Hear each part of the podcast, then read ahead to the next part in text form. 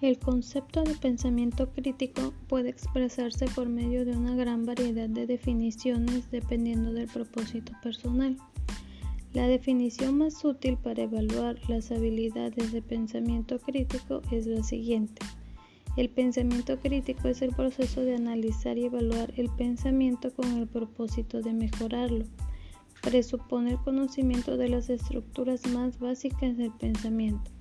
La clave para desencadenar el lado creativo del pensamiento crítico está en reestructurar el pensamiento como resultado de analizarlo y evaluarlo de manera efectiva.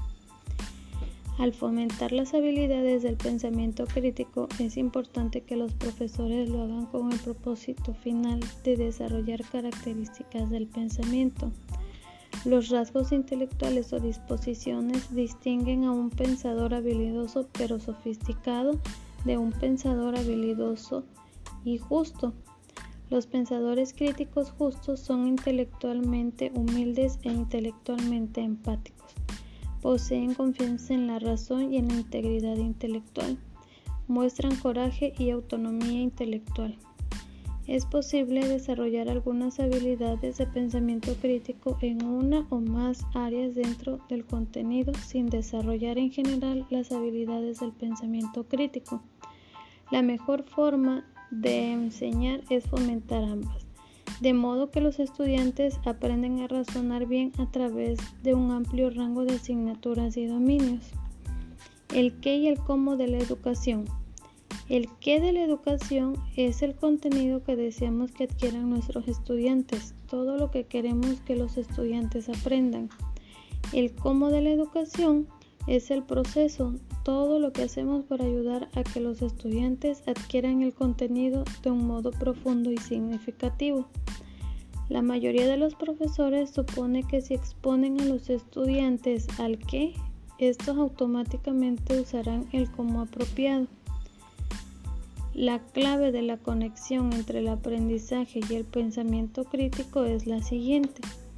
La única capacidad que podemos usar para aprender es el pensamiento humano. Si pensamos bien mientras aprendemos, aprendemos bien. Si pensamos mal mientras aprendemos, aprendemos mal.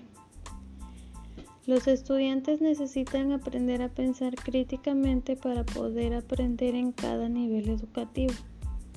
A través del pensamiento crítico que se requiere es elemental y fundamental.